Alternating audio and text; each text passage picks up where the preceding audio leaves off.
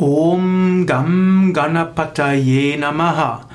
Erläuterung des Mantras Nummer 699e im Yoga Vidya Kirtan Heft.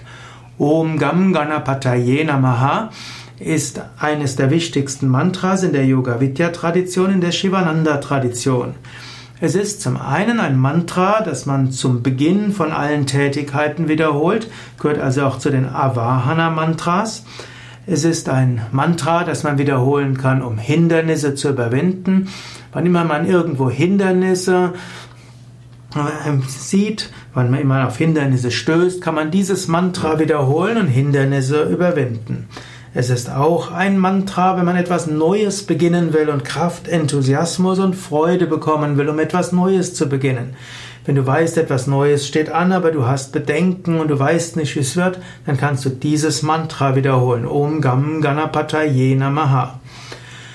Es ist auch ein Dhyana Moksha Mantra, das heißt ein Mantra, das man für die Meditation verwenden kann, ein Mantra, das, mit dem man die Erleuchtung erlangen kann, ein Mantra, das man eine Einweihung bekommen kann.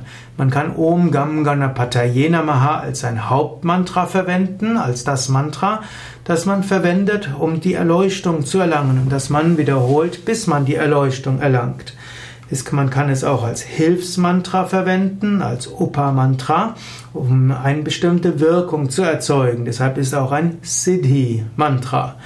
Wenn man es als Hilfsmantra, als zusätzliches Mantra oder als ein Mantra für einen bestimmten Zweck verwenden will, dann tut man das eben, um etwas Neues zu beginnen, um Kraft zu bekommen, um Neues zu beginnen, auch um es sorglos zu beginnen. Ganesha gilt zum einen als der Aspekt des Anfangs, auch der Aspekt des Glücks, aber auch als das positive Kapha-Element. Also der Aspekt der Gemütlichkeit und der Ruhe und des langsamen, aber, aber unaufhaltbaren Voranschreitens. Om Gam Ganapataye Namaha hat auch eine interessante Bedeutung. Om ist der kosmische Klang, Gam ist das Bija-Mantra von Ganesha, Ganapati ist der Herr aller Engelswesen. Gana heißt Engelswesen heißt auch alle guten Geister, steht für alle gute Kräfte. Und Patti heißt Herr, Patti heißt auch Wohnstätte. Und so kann man sagen, äh, Ganapati steht für alle guten Kräfte.